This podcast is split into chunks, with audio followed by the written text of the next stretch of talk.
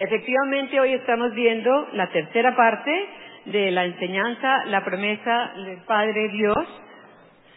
Me acerco aquí.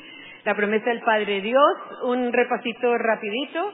Esta es tercera parte. En la primera parte se, se acuerdan de que estábamos comparando el, el bautismo de, exacto, de Juan en agua y la diferencia con el bautismo de él en el Espíritu Santo. ¿Y quién bautiza en agua?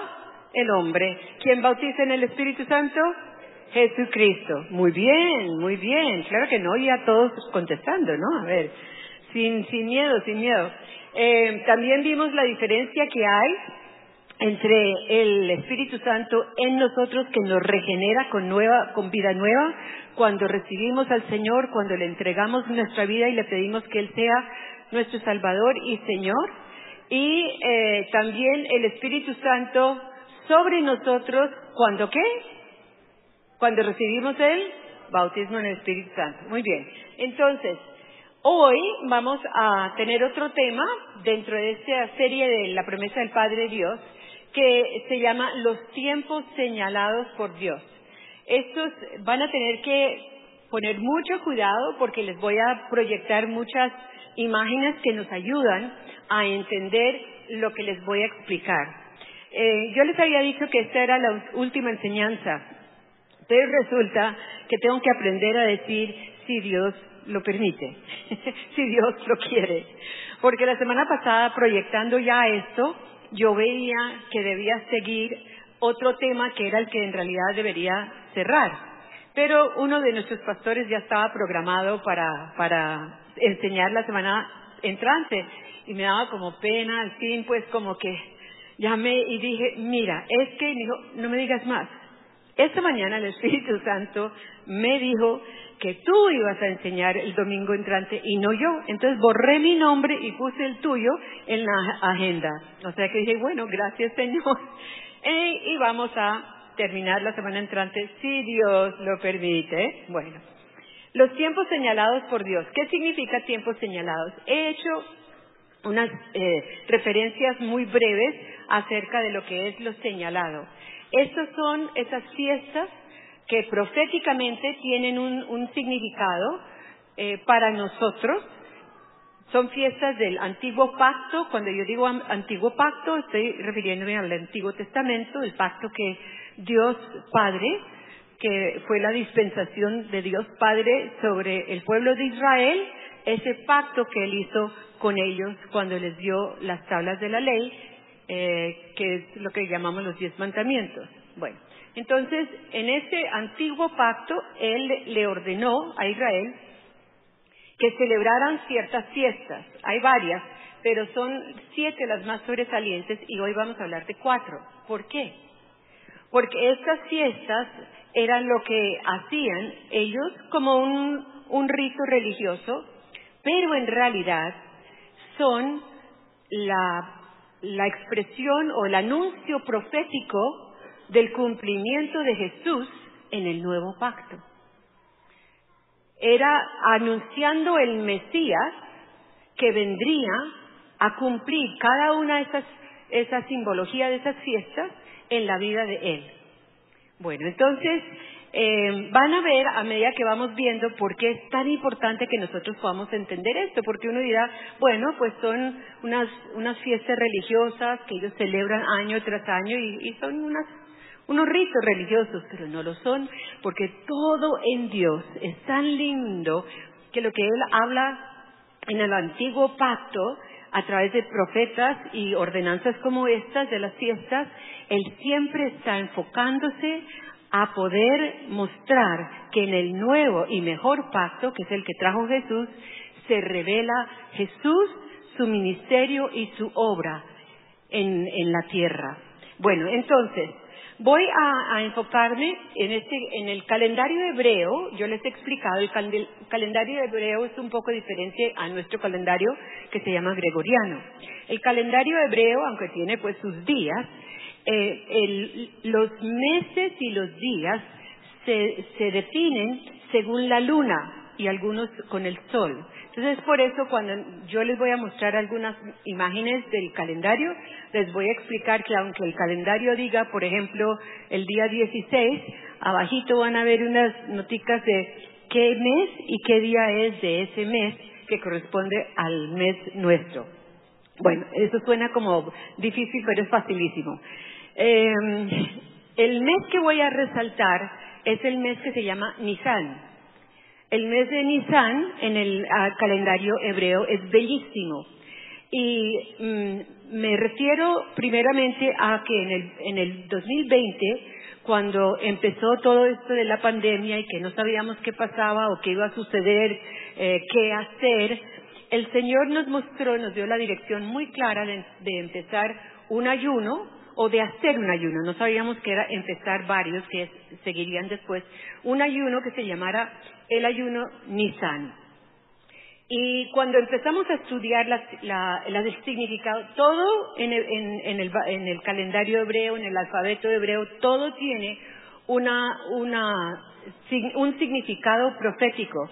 Los números, los nombres, todo. Y Nisan significa, ¿se acuerdan? Mm. Sin miedo, empieza por P. Eso, primavera. Nisan significa primavera. Y primavera era totalmente, el concepto primavera, de la estación de la, la, primavera, era totalmente contrario a lo que estaba pasando con la pandemia. Porque la pandemia nos encerró, la pandemia nos tapó la boca, o sea, etcétera, etcétera. Y la primavera es todo lo contrario. Entonces, ¿qué representa primavera, que es este mes Nisan? Representa eh, florecer, representa que ya terminó el invierno, que ya terminó ese tiempo de oscuridad. Em, todavía no, por favor. Gracias. Nisan. Yo ahorita les digo. Eh, representa que rompe ese, esa condición de muerte eh, que hay en, el invierno y la tierra vuelve a, nacer lo que se ha sembrado, a florecer lo que se ha sembrado, las flores vuelven, brota vida nueva de la tierra y es el, es el inicio, los, los, judíos mm, celebran en, en el calendario, eh, esto sí no sé por qué, pero ellos tienen dos años nuevos unos lo celebran en este mes de, de que dicen que ese es el año nuevo sagrado, o sea, ese es el bíblico para, para muchos. Y otros lo celebran en octubre, que son otras fiestas, eh, que es lo que llaman el año nuevo cívico. Nos vamos a, referir a Nisan. Entonces, ahora sí ya puedes poner esa imagen, gracias. Nisan eh, en, este año está hablando de, los meses de abril, de mayo y de junio, nuestros, Nisan. Eh, porque empieza en, la mitad de un, mes, que es el de abril, y termina en la mitad de otro mes, eh, que es junio. Esa primavera tiene cuatro fiestas de primavera. Las fiestas se llaman, de estas siete, cuatro de primavera, que dan en esta temporada del año y cuatro de otoño. No vamos a estar hablando de las de otoño. Las cuatro de primavera, en cada una de esas cuatro, tienen que, eh, ocurren, se llevan a cabo en el mes de Nisan. Por eso solo voy a hablar de estas cuatro. Y esas cuatro, todas se entrelazan y, y ahora les voy a mostrar con las diapositivas de a qué se refieren, pero las cuatro se refieren a la primera venida de Cristo a la tierra. Cada una revela algo que, que sucedió en la vida de Jesús para esa primera venida, para traer la salvación y la redención a través de su obra redentora. Entonces, recuerden que cuando estamos hablando de Nisan es primavera, ¿cierto? flores, etcétera, eh, nace vida nueva y es el final del invierno, eso es lo más importante, porque aún en, esas regiones del globo, cuando en Palestina, eh, que dicen que oyen una, un canto nuevo, que es el canto de un pájaro de allá que es la tórtola, Esto es indicativo que ya el invierno ha pasado y que ha llegado la primavera. Eh, ¿Recuerdan alguna, un pasaje en la, en la Biblia que habla de el tiempo ha llegado, que el, el invierno ha pasado? Cantares, exactamente. Entonces, el final del invierno es esa nueva vida, representa nueva vida, representa el Cordero Pascual, representa el sacrificio, eh, dejando la vida vieja atrás y una vida nueva, primicias representa, nuevos comienzos, nuevas cosechas. Es un tiempo lindísimo y ese es el tiempo, Nisan, en que la, venida del Mesías eh, es la primera venida de Él, en, que es, nosotros podríamos decir que, que esa venida de, del Mesías es nuestro Nisan, es nuestra primavera, es nuestro nacer de nuevo, eh, es lo que finaliza el invierno en nuestra vida, que lo que ha pasado cuando oramos por las personas que decimos eh, todo lo viejo ha pasado, he aquí desde hoy todo es hecho nuevo, que dice en el Nuevo Testamento, eso es Nisan, acabó con lo, anterior, lo pasado, lo viejo, lo que no fue, y comienza esa vida nueva en el Mesías. Y es allí digamos, en esa condición de, de Nisan que nos acordemos que representa para el Mesías en nosotros, que siempre debemos estar viviendo. Obviamente hay circunstancias difíciles en la vida, pero sabemos que tenemos un Salvador y un Señor que es poderoso, que vive en nosotros y nos ayuda a sobreponer o a, eh, atar y, y no tener esas situaciones en nuestras vidas. Y los que están en Mesías, nacidos de nuevo, los que estamos en Cristo, se puede decir, siempre vivimos en una eterna, como dice el dicho, eterna primavera. Pues sí, es una eterna primavera en Jesús, es un eterno Nisan con Jesús, donde el invierno siempre termina y la primavera ha iniciado. Entonces, esa primavera que ha iniciado en nuestras vidas, en mi vida inició hace más de 50 años, a veces como que se me pierde y lo encuentro otra vez. no sé si les pasa a ustedes, pero para que tengamos tan presente que lo que significa el mes de Nisan con esta primavera es lo que significa la venida del Mesías a la tierra, Jesús, eh, y lo que significa que nosotros lo tengamos en nuestra vida. Esa porción que acabamos de, de decir ahora de Cantares 2, dice, mi amado me habló y me dijo, levántate, amada mía, Ven conmigo, mujer hermosa, mira, el invierno se ha ido y con él han cesado y se han ido las que? Las lluvias. Y sigamos todos juntos, ya brotan flores en los campos. El tiempo de la canción ha llegado. Ya se escucha por toda nuestra tierra el arrullo de las tórtolas. La higuera ofrece sus primeros frutos eso es importante, primeros frutos, primicias, tengamos esto aquí guardadito, este concepto. Las viñas florecen y esparcen su fragancia. Levántate, amada mía, ven conmigo, mujer hermosa. Esa canción, levántate, oh amiga mía, hermosa mía. Esa es la de cantares. Y ven. Bueno, no voy a seguir. Eh, entonces, vamos a ver ahora una imagen de un del calendario hebreo para que podamos entender lo que les voy a, explicar.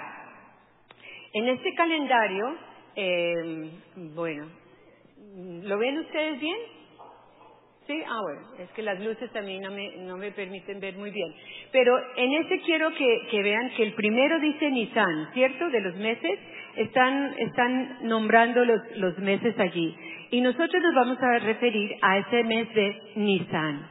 En ese mes de Nisan, pues está mostrando que, que hay fruto y que eh, están estas fiestas de la Pascua, de los panes sin levadura, de las primicias y entra Pentecostés y Pentecostés también está en, entre Nisan y el mes de Sivan. Gracias. Entonces, ese es el, ese es el calendario hebreo, eh, pero explicado, pero ahora se los voy a mostrar como calendario. Gracias. Entonces, eh, ¿De dónde comienza todo este, este, esta historia profética?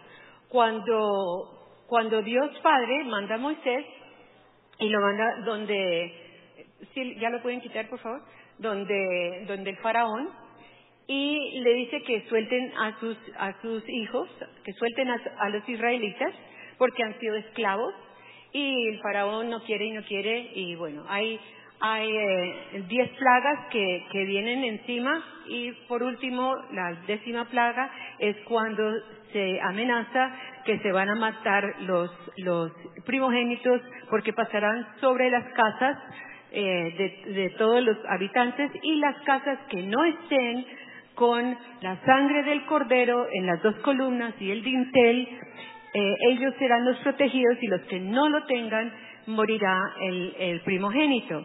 Entonces, ¿qué quiero explicar? Es, esto eso es, una historia y nos la han contado y los que somos un poquito mayorcitos eh, vimos a, a, los diez mandamientos de Moisés y nos acordamos de la película y todo. No digan quiénes somos. Sí.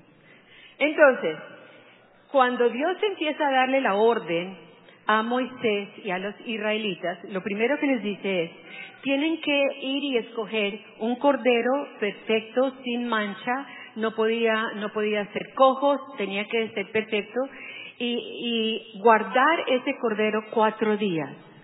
Empiezan los números cuatro a, aparecer aquí, en todo, todo este mes de Nisan. El mes de Nisan es el número cuatro.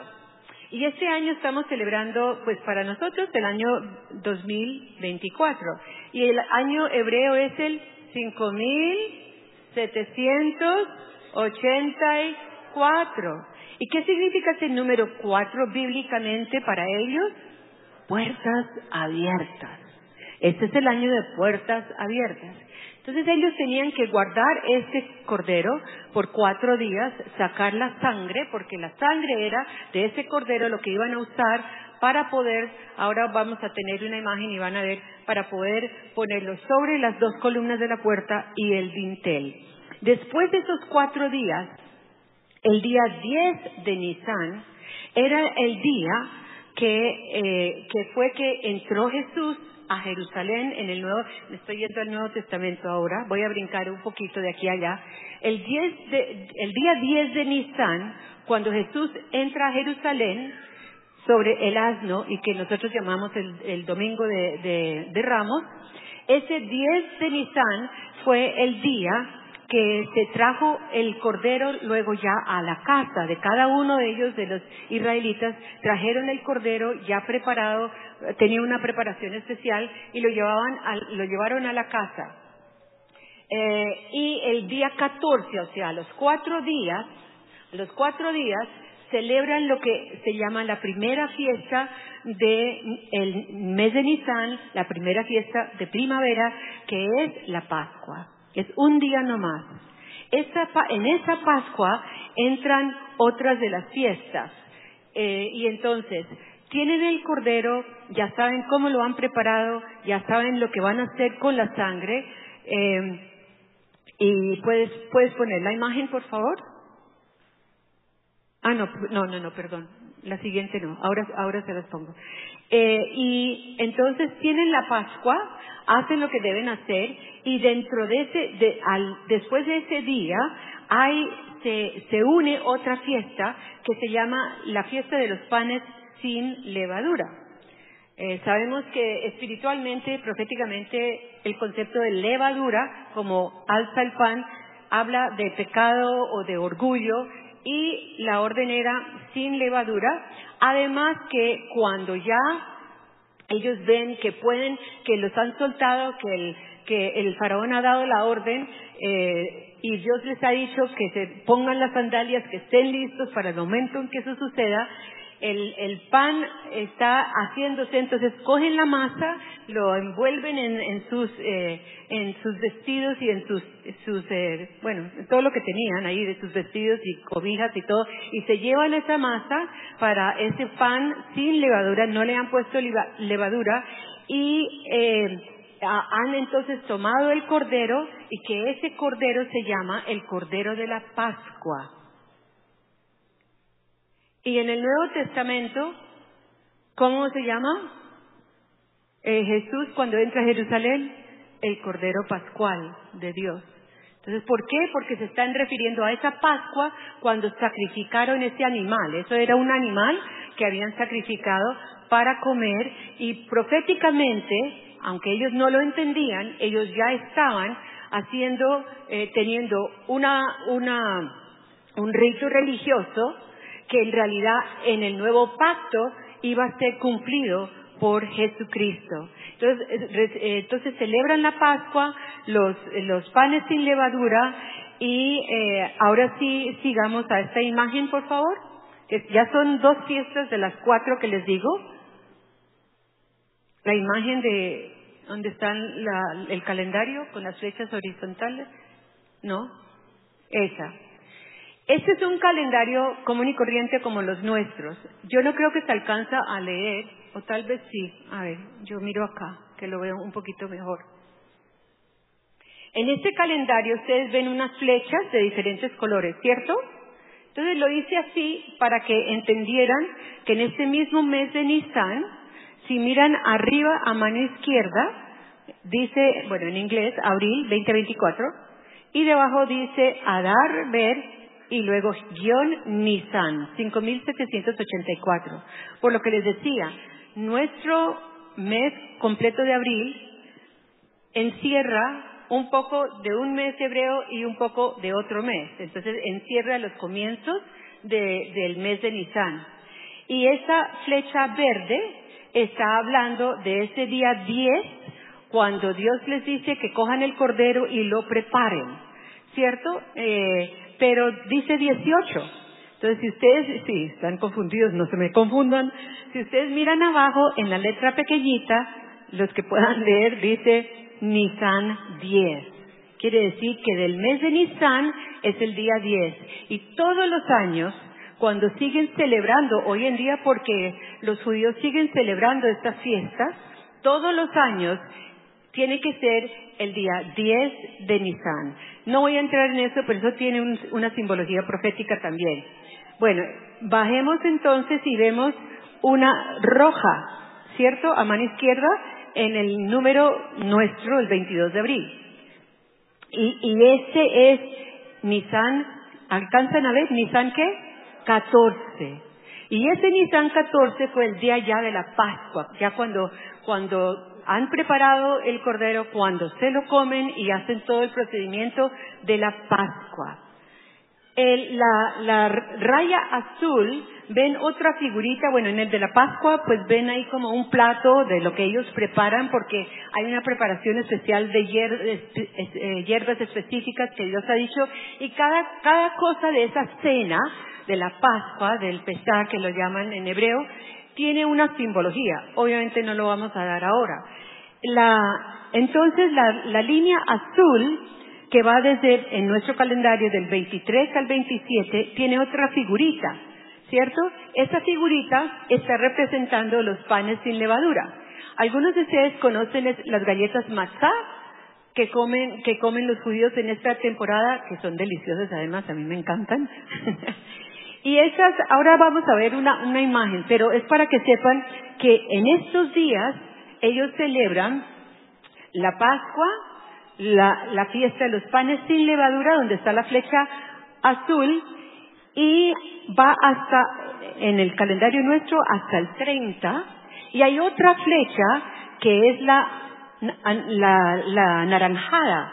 Eh, sigue a la próxima imagen, por favor. Esta flecha sigue ya miren que es mayo para nosotros, pero que ahí comienza el final de Nisan, ¿lo están viendo arriba a mano izquierda? Comienza el final de Nisan y por eso las flechas siguen y siguen y siguen y siguen y siguen hasta sigue a junio, que termina, el, eh, entra a Sivan y esto llega a la flecha azul, si ven la flecha azul, Pentecostés, que es la cuarta fiesta. Entonces, aquí están las cuatro fiestas, que son la primera, ¿cuál es? Pascua. La segunda es panes sin levadura. Piensen de la historia. Pascua, panes sin levadura, luego primicias, y luego Pentecostés. Estas son las cuatro que vamos a ver. Gracias, ya, ya puedes quitar esta imagen. Les muestro la imagen porque no quiero que se confundan que, a, qué pasó, cuando empezó, cuando, para que veamos que las cuatro están abarcadas dentro del mes de Nisan, solo que Pentecostés eh, se alarga hasta, eh, porque, porque Dios le dice a Moisés que esperen siete semanas de siete días, que son 49, y en el día 50 celebran lo que es Pentecostés, que, que, es una, bueno, ahora les voy a explicar. bueno, entonces, ya vimos esto. Eh, eh, al alinearnos nosotros con estas fiestas, ¿por qué es importante? Si nosotros entendemos lo que sucedió y lo que es su simbología referente a el, voy a decir el Mesías porque la promesa del Padre era que iba a enviar a su Mesías, a su Salvador, al Redentor, entonces, que es Jesucristo. Entonces, si nosotros nos alineamos con estas fiestas, con estos tiempos, por esto les he dicho que estamos hablando de los tiempos señalados por Dios, esas fiestas fueron señaladas por Dios para los israelitas y nosotros que somos del nuevo pacto, nuevo y mejor pacto, nosotros no celebramos, digamos, la fiesta tal como dice el rito religioso, sino que nuestra vida vive en lo que simboliza la revelación de Cristo a través de estas fiestas en nosotros. ¿De acuerdo? La primera, que, que es la fiesta de la Pascua, eh, hay otra imagen, cuatro fiestas, sigue, hay otra imagen que muestra la, la, la definición de las... Eh, de las fiestas, que dice cuadro. Mm, bueno, Pascua, que es la primera, significa pasar por encima. Por eso cuando Dios habló y dijo de la, del, del, em, em, del ángel de la muerte, que pasaría por encima de, los, de las casas, eh, eso es lo que significa Pascua, pasar por encima o pasar en medio de. En inglés es más, más claro porque Pascua se dice pass over, que es pasar por encima. Eso fue lo que hizo el ángel de la muerte de las casas que tenían la, sangre en los dinteles. Eh, bueno, entonces ese cuadro, gracias. Ahí vemos a mano izquierda, dice fiesta, simboliza y la promesa, ¿cierto? Entonces, de estas, y las cuatro fiestas están de izquierda a derecha. Vamos a leer juntos. Pascua, panes sin levadura, primicia, Pentecostés. Otra vez, izquierda derecha, Pascua, panes sin levadura, primicias, Pentecostés. ¿De acuerdo? Muy bien. Entonces, ¿qué significa cada una de estas? Eh, la fiesta de la Pascua simboliza el Cordero de Dios sacrificado. En el antiguo pacto, ¿qué era? Un animal. En el nuevo pacto, ¿quién es? Jesucristo. Ese es el Cordero de Dios, enviado y sacrificado. Eh, eso es lo que simboliza. Y la promesa era que ese cordero traería redención. Eh, en, en los israelitas, cuando salieron de Egipto, pues fue la redención de la esclavitud. Y para nosotros, en el nuevo pacto, si el Cordero es Jesucristo y dio su vida por nosotros, la redención es la redención de una vida llena de pecado, sin conocerlo a Él, a una vida nueva, a una vida de primavera, que es lo que estamos diciendo. Bueno, si miramos panes sin levadura, eh, ese panes sin levadura, ¿qué simboliza? La crucifixión, la crucifixión. ¿Y eh, quién fue crucificado?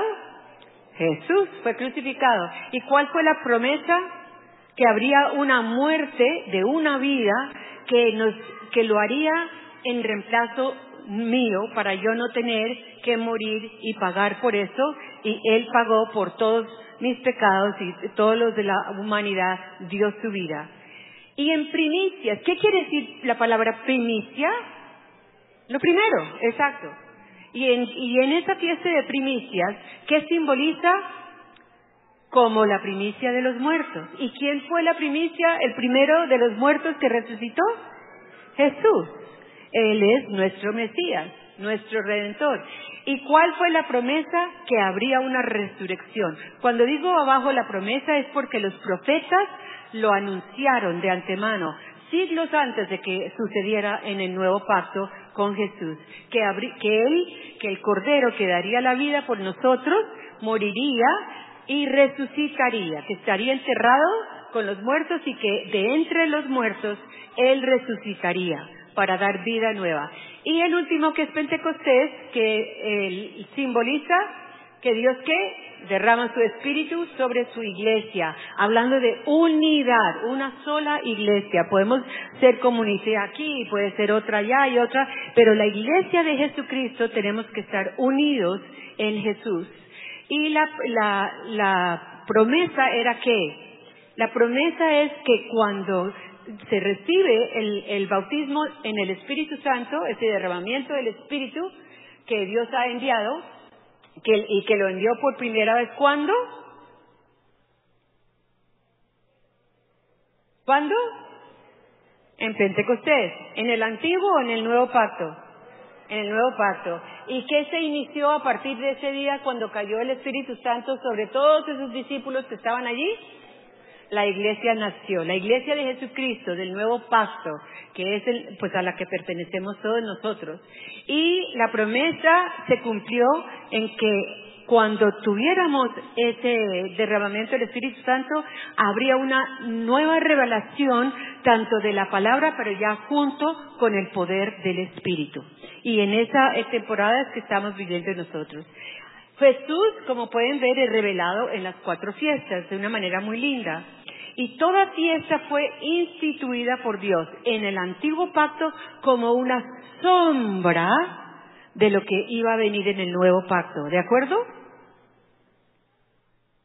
Todavía están callados. Bueno, ahora me contestan. están bueno, procesando todo. Una sombra. Y, y esa simbología de las fiestas del antiguo pacto, lo vemos que Jesús cumplió cada una de ellas. Él fue el Cordero Pascual. Él fue el que fue crucificado, el que murió. Él fue el que resucitó como el primero, como las primicias. Y Él fue el que nos bautizó en el Espíritu Santo. Eso es lo que estamos diciendo. Entonces, en la primera venida de Jesucristo se cumplen las cuatro fiestas de, de, qué, de qué mes? De Nisan. ¿Y qué significa Nisan? Primavera.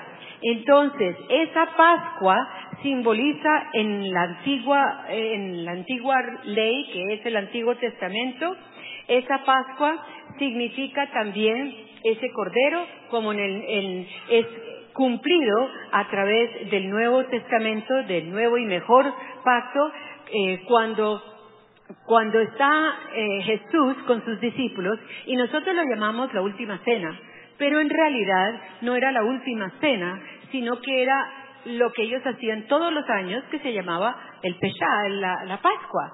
Era esa cena que él estaba haciendo con sus discípulos porque pues todos eran judíos y estaban celebrando ese rito religioso, sino que eh, hoy en día eso se llama eh, ceder en español y es, es una cena especial con todos esos preparativos que simbólicamente están hablando de ese cordero que iba a venir, que iba a dar su vida por ellos y que ya vino y que ya dio su vida por nosotros. Cordero de Dios, Cordero Pascual, lo prometido se cumplió. Eso es lo importante que podamos entender con esto.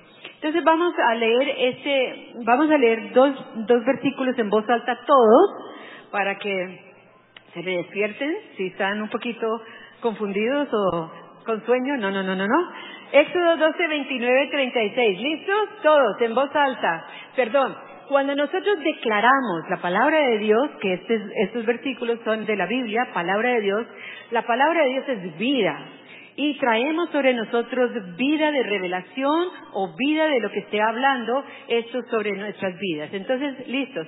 A medianoche el Señor hirió de muerte al hijo mayor de cada familia egipcia. Lo mismo al hijo mayor del faraón que ocupaba el trono que al hijo mayor que él estaba preso en la cárcel y también a las primeras crías de los animales.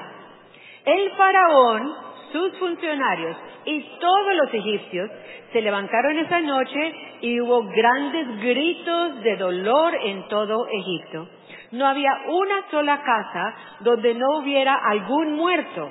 Esa misma noche el faraón mandó llamar a Moisés y a Aarón y les dijo, váyanse, apártense de mi gente, ustedes y los israelitas, vayan a adorar al Señor, tal como lo dijeron.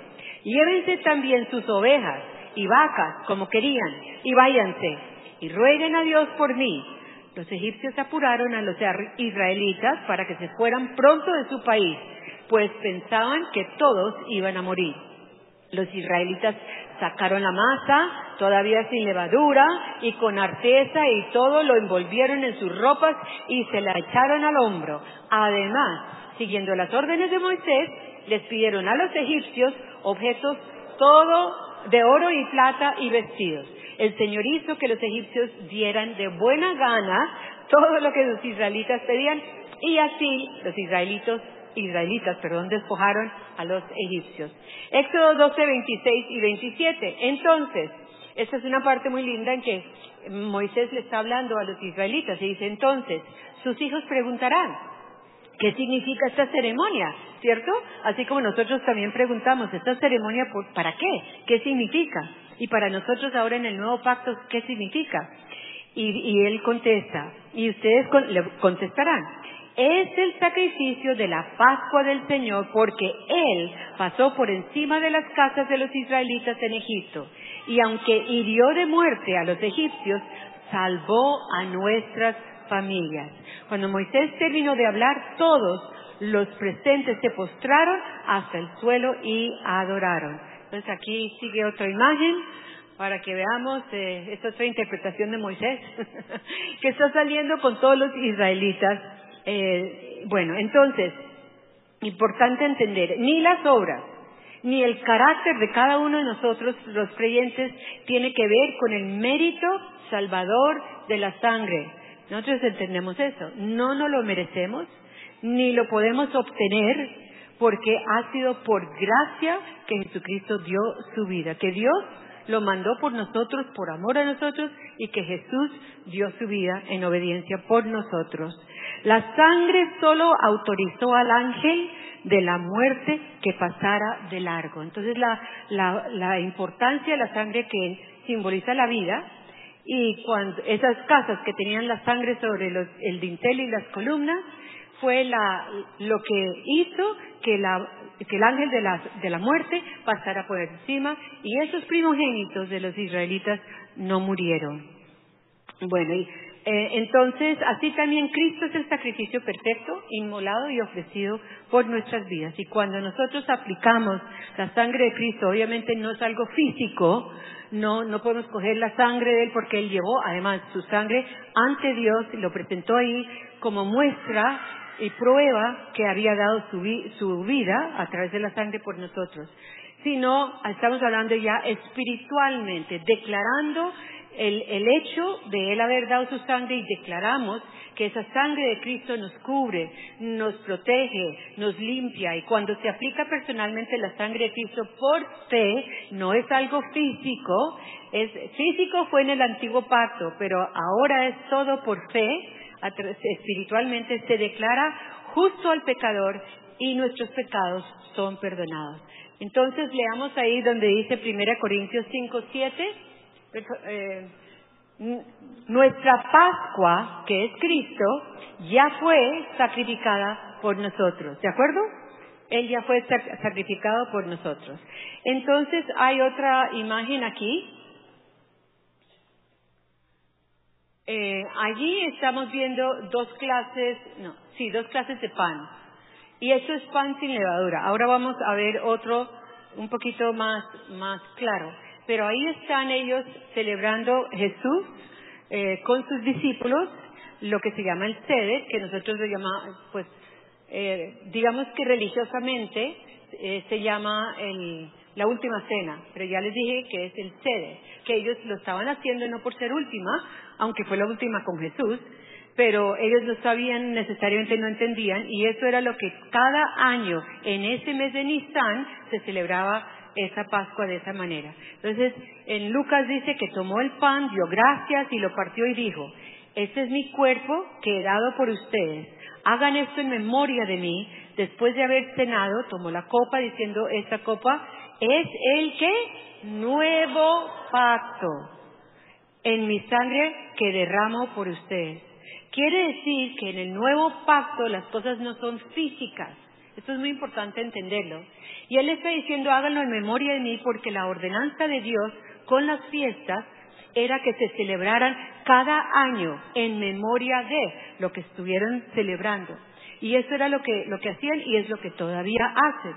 Cuando Jesús dice esto, que dice que es el nuevo pacto, Él ya está dando de antemano, aunque ellos no lo entendían en ese momento, que Él iba a representar ese pacto de Dios, esa promesa de Dios entre Dios y los hombres, uno nuevo y mejor. ¿Por qué? Porque ya no era con corderos y animales sacrificados, sino a través de un solo sacrificio, Jesucristo, que dio su vida por nosotros. Entonces, cuando Él se refiere a esa sangre y ese vino, eso quiere decir que eso es espiritualmente la vida que Él dio y la revelación en Él eh, uno de los propósitos más importantes inclusive de la Pascua, después hablaré de eso, es hacer discípulos, porque es un compartir no solo con la familia, sino con discípulos que se han tenido. Segundo, segunda, segunda fiesta, panes sin levadura. Eh, eh, eso se cumple a través de Cristo. Uno de los nombres de Cristo es ¿qué? Pan de vida.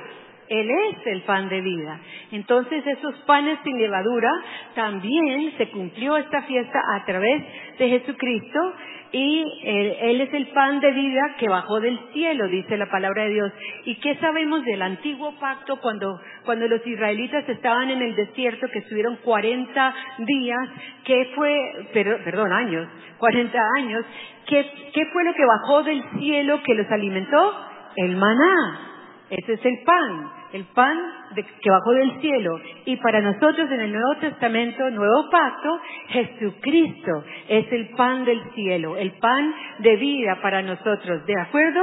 Eh, sí, es que todo es tan lindo, es tan linda la simbología.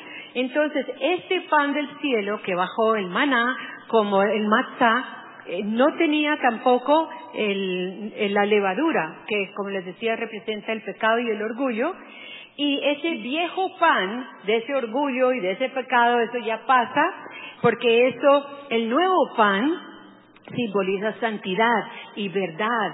Bueno, Nisan, los, los días era, esta fiesta se celebró como vimos ya en el calendario, el 15 al 21, y esa imagen, estas son las, la pan sin levadura. El redondo y el, el del derecho es como una, representación de la descripción que dice el Antiguo Testamento de lo que era el maná que bajaba del cielo. Cada día y cada persona tenía que recoger su propio maná. Tú no me podías recoger el mío porque me dio pereza levantarme. Tenía que salir a recoger el mío. Y los viernes recogían doble porción porque el sábado era el Shabbat para celebrar y entonces ya tenían la provisión de, para el sábado. Bueno, entonces, ¿qué simboliza esto en, el en, la, antigua ley? Eh, es la fiesta de los panes sin levadura. Era necesario sacrificar ese cordero y hacer el pan. O sea, recuerdan que todo sucede más o menos en, esa misma, en esos mismos días. No hubo tiempo para dejar subir la levadura. Dios los ordenó honrar esto es una señal entre Dios y nosotros, ese pan, y en esas fiestas no se podían trabajar. ¿Cuál fue el cumplimiento del mejor, del nuevo y el mejor pacto? ¿A través de quién? Jesús, nuestro pan de vida. Ellos estaban, como les dije, ellos estaban celebrando el Shabbat eh, con esa con esa cena del, del Seder. Eh, y, y entonces su sangre derramada por la humanidad se recibe espiritualmente espiritualmente, espiritualmente, no físicamente, en nuestro corazón. Lo dice en Juan 1 y en Corintios también. Em, bueno, entonces vamos a leer juntos esas dos tres porciones. ¿Listos? Ya esto lo, demás pasa más rapidito, porque ya les di las bases. Eh, Éxodo 12, 33 al 34. Los egipcios apuraron a los israelitas para que se fueran pronto de su país, pues pensaban que todos iban a morir. Los israelitas sacaron la masa toda sin levadura y con arteza y todo lo envolvieron en sus ropas y se la echaron al hombro. Solo quise repetir esta porción porque esto es lo que es alusivo a la celebración de la fiesta de los panes sin levadura. Éxodo 12, 14 al 20. Listo, pero todos, todos, a ver, este es un día que ustedes deberán recordar y celebrar con una gran fiesta en honor del Señor. Lo celebrarán como una ley permanente que pasará de padres a hijos. Comerán pan sin levadura durante siete días por lo tanto, desde el primer día no deberá haber levadura en sus casas. Cualquiera que coma pan con levadura durante estos siete días será eliminado del pueblo de Israel. Tanto el primer día como el séptimo deberán dedicarlos a una reunión santa. Esos días no se trabajará a no ser para preparar la comida de cada persona. La fiesta de los panes sin levadura es un día que ustedes deberán celebrar porque en ese mismo día los saqué de Egipto a todos ustedes. Siempre esas fiestas son en memoria de. Y nosotros también entender que Jesús nos redimió a nosotros también. Comerán pan sin levadura desde la tarde del día 14 del primer mes. Perdón, ¿me salté algo? celebrar la ley permanente que pasará de padres a hijos, generaciones de, a los hijos y de los hijos a los otros hijos y así. Bueno, entonces, comerán pan sin levadura desde la tarde del día 14 del primer mes. ¿Cuál es el primer mes del calendario bíblico hebreo? Nisan. Desde el 14 de Nisan. Eh, como les decía, todos los meses de Nisan hacen, hacen lo mismo hasta la tarde del día 21 del mismo mes.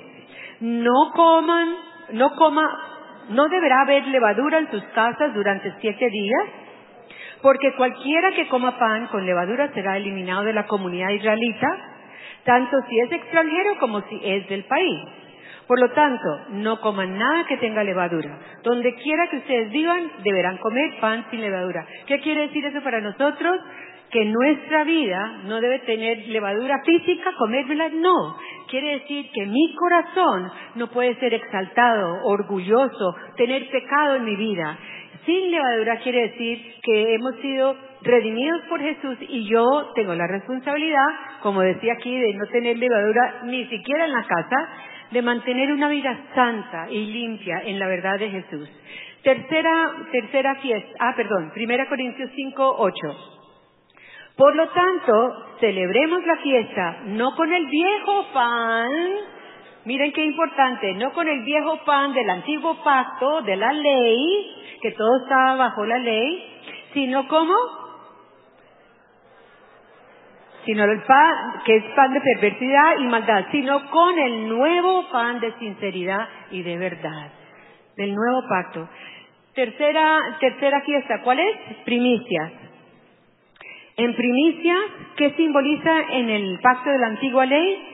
Se hacían muchas ofrendas y había ofrendas de las primicias que se celebraba la primera cosecha, la primera cosecha de cebada, que era en, primavera, y la primera cosecha de trigo, que ya era en, el verano.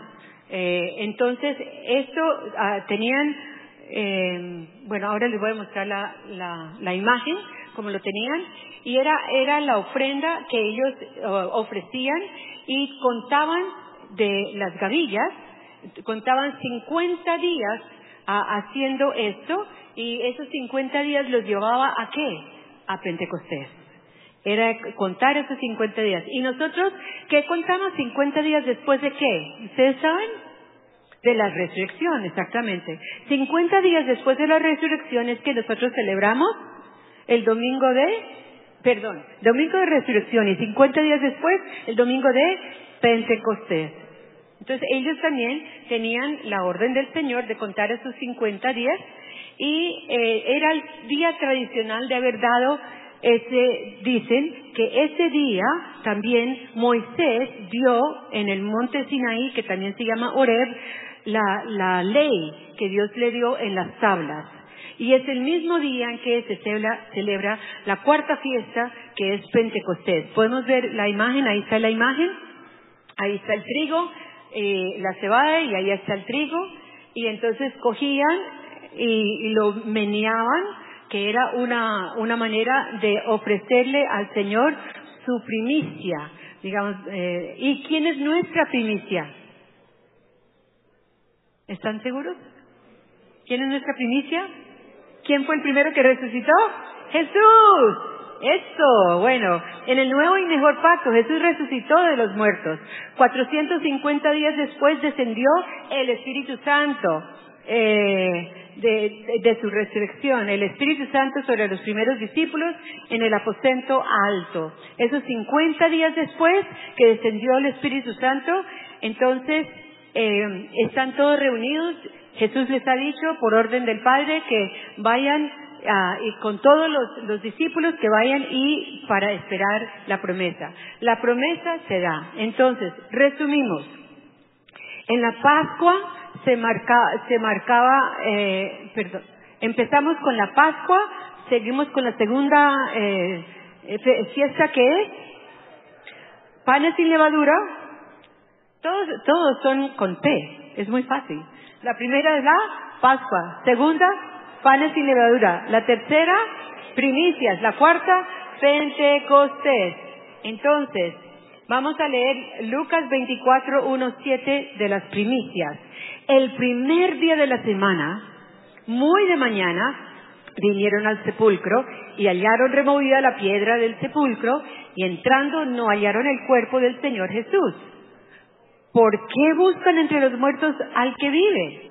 No está aquí, sino que ha resucitado. Recuerden lo que les habló cuando aún estaba en Galilea diciendo, es necesario que el Hijo del Hombre sea entregado en manos de hombres pecadores y que sea crucificado y resucite al tercer día. ¿Se cumplió? Se cumplió. Todo lo que los profetas dijeron se cumplió. Entonces, eh, Vamos a leer los siguientes de, Hebreos. En voz alta, por favor.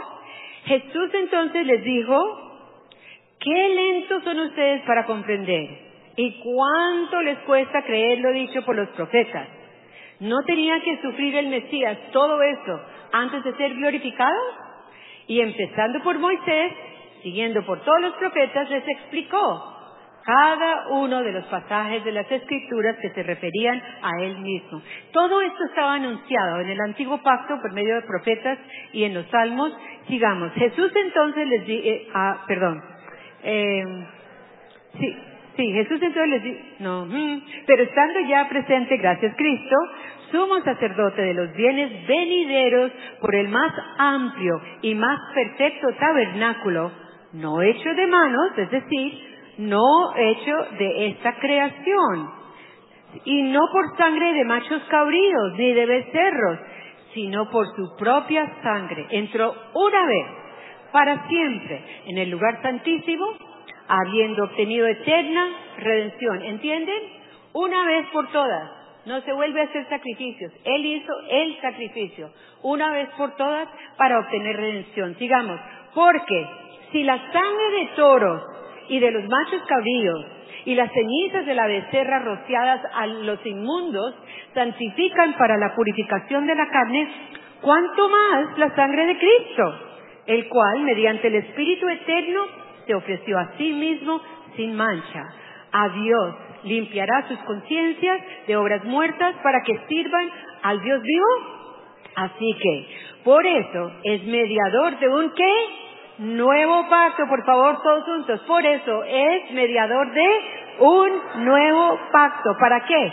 Para que interviniendo muerte para la remisión de las transgresiones que había bajo el primer pacto, los llamados reciban la promesa de la herencia eterna. Cuando tú das tu vida a Jesucristo, cuando le pides que sea tu Señor, tú entras automáticamente a ese nuevo y mejor pacto que es a través de Jesucristo, que es el pacto de la gracia. No es de la ley, es de la gracia. Y entras para una herencia eterna en Él. Porque la ley, otra, todos juntos, porque la ley, teniendo sombra de los bienes venideros, no la imagen misma de las cosas, nunca puede, por los mismos sacrificios que se ofrecen continuamente cada año, hacer perfectos a los que se acercan. De otra manera, cesaría de ofrecerse, pues los que tributan este culto, limpios una vez, no tendrían ya más conciencia de pecado. Pero en estos sacrificios se hace memoria de los pecados porque la sangre de los toros y los machos cabríos no pueden quitar los pecados. Por lo cual entrando en el mundo, dice, sacrificio y ofrenda no quisiste, mas me preparaste cuerpo, holocaustos y expiaciones por el pecado, no te agradaron. Entonces dije, he aquí que vengo, oh Dios, para hacer tu voluntad como el rollo del libro está escrito de mí. Quita lo primero, ¿qué es lo primero? La ley. Para establecer esto último, ¿qué es lo último? El pacto nuevo y mejor a través de Cristo. En esta voluntad somos santificados por medio del cuerpo de Jesucristo, hecho una vez, ¿para cuántas veces? Para siempre. Y ciertamente todo sacerdote está día tras día ministrando y ofreciendo muchas veces los mismos sacrificios que nunca pueden quitar los pecados. Entonces, vamos a ver estas imágenes. ¿Por qué es significativo Nisan este mes, este cuarto mes, que significa primavera? ¿Por qué? ¿Por qué? Leamos. Porque el Mesías entró a Jerusalén como el Cordero Pascual de Dios. Primero, Segundo, ¿por qué? Porque el Mesías murió en la cruz como el Cordero sacrificado y derramó su sangre. Tercero, porque el Mesías resucitó de la muerte y el último, porque, bueno, resucitó de la muerte. Esa es otra imagen de Jesús, no sabemos cómo es él, pero no me parece como muy de esa región. Pero bueno, está bien, sigamos. Y el último, el Mesías escogió este mes de Nisan para traer redención. Gloria al Señor. Esto es el la cuarta fiesta Pentecostés que se llama Shavuot, que también se llama las fiestas, la fiesta de las semanas. ¿Por qué será que se llama la, la fiesta de las semanas? ¿Qué vieron en el calendario? ¿Cuántas semanas? Siete. Y cada semana de siete días. Entonces también lo llaman la fiesta de las semanas. El cumplimiento de la promesa del Padre que fue el bautismo en el Espíritu Santo y la revelación de lo que es la palabra de Dios con la revelación del Espíritu de Dios. El poder de Dios en nuestra vida entra, pues como les dije, al, al mes de, de, de y entonces este pacto simboliza en la antigua ley todo lo que Moisés hizo cuando recibió la ley eh, para saber cómo, cómo vivir y en el nuevo pacto el cumplimiento, como les dije, a los 50 días con eh, cuando descendió el Espíritu Santo y el derramamiento del Espíritu. Entonces, eh, conclusión. Conclusión. Vamos a ponernos de pie. Conclusión. Cuando nos ponemos de pie ya quedan tranquilos, ¿no? Voy a volver a hacerlo en la mitad de la próxima enseñanza. En conclusión,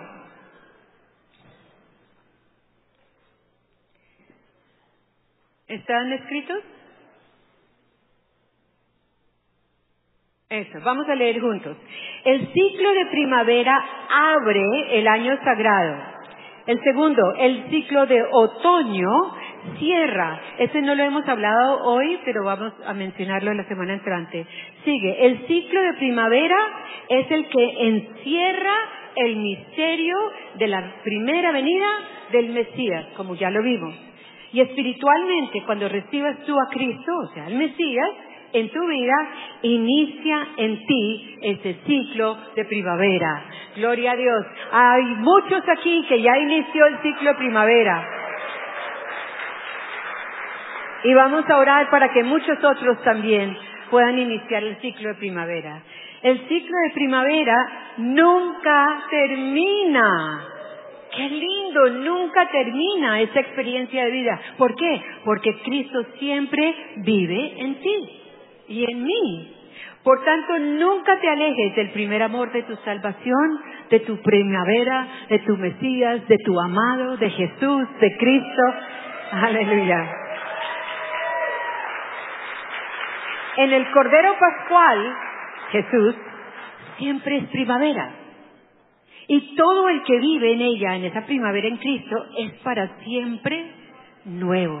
Todos los días somos nuevos. Por eso se recibe esa revelación y, y, no vivimos cada día igual y haciendo lo mismo, con un rito religioso, sino siempre hay revelación y cosas nuevas en Cristo.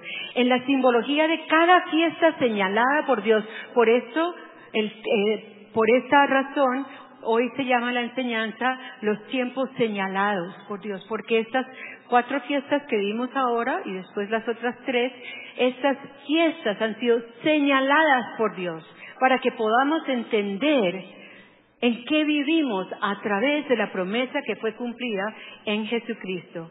Lo que ha hecho en el pasado lo quiere hacer en el presente, lo quiere volver a hacer en el futuro. O sea, con Cristo no hay una sola cosa siempre toda la vida, sino que siempre hay cosa nueva, siempre hay revelación fresca, siempre hay experiencias nuevas. Y el pasado son más que solo sucesos que ocurrieron. Eh, ya vieron que esas fiestas del pasado, del antiguo pacto, no eran solo, ah, bueno, unas fiestas y eso pasó y ya. No, eso era lo que Dios estaba eh, eh, profetizando para que entendiéramos que el cumplimiento de todo eso físico se iba a cumplir a través del Mesías que Él mandaba a la tierra por nosotros, Jesús el Señor.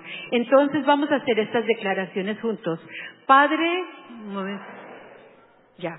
Gracias por el cumplimiento de tus promesas en el nuevo y mejor pacto en Jesús. Seré consciente, sigamos, seré consciente de la eterna primavera en mi vida en Cristo. En el invierno, la temporada de oscuridad ha terminado. Siempre hay nuevas oportunidades en Jesús. Mi vida florece y da fruto en Él brota la esperanza, la venida, muerte, resurrección y ascensión del prometido es mi Nisan, es mi primavera. Nos levantamos como tu amada, como tu novia. Tu iglesia nos levantamos como tu novia y amada para prepararnos. ¿Para qué? Para esa segunda venida de Jesús. Y el tiempo, declaremos, el tiempo de la canción ha venido. El tiempo de la canción ha llegado para qué? Para su iglesia. Te amo, majestad. Doy a Cristo toda honra, alabanza, poder. Tuyo es el reino y tuya toda autoridad. ¿De acuerdo? Gracias, Padre. Gracias, Señor. El aplauso es para nuestro amado.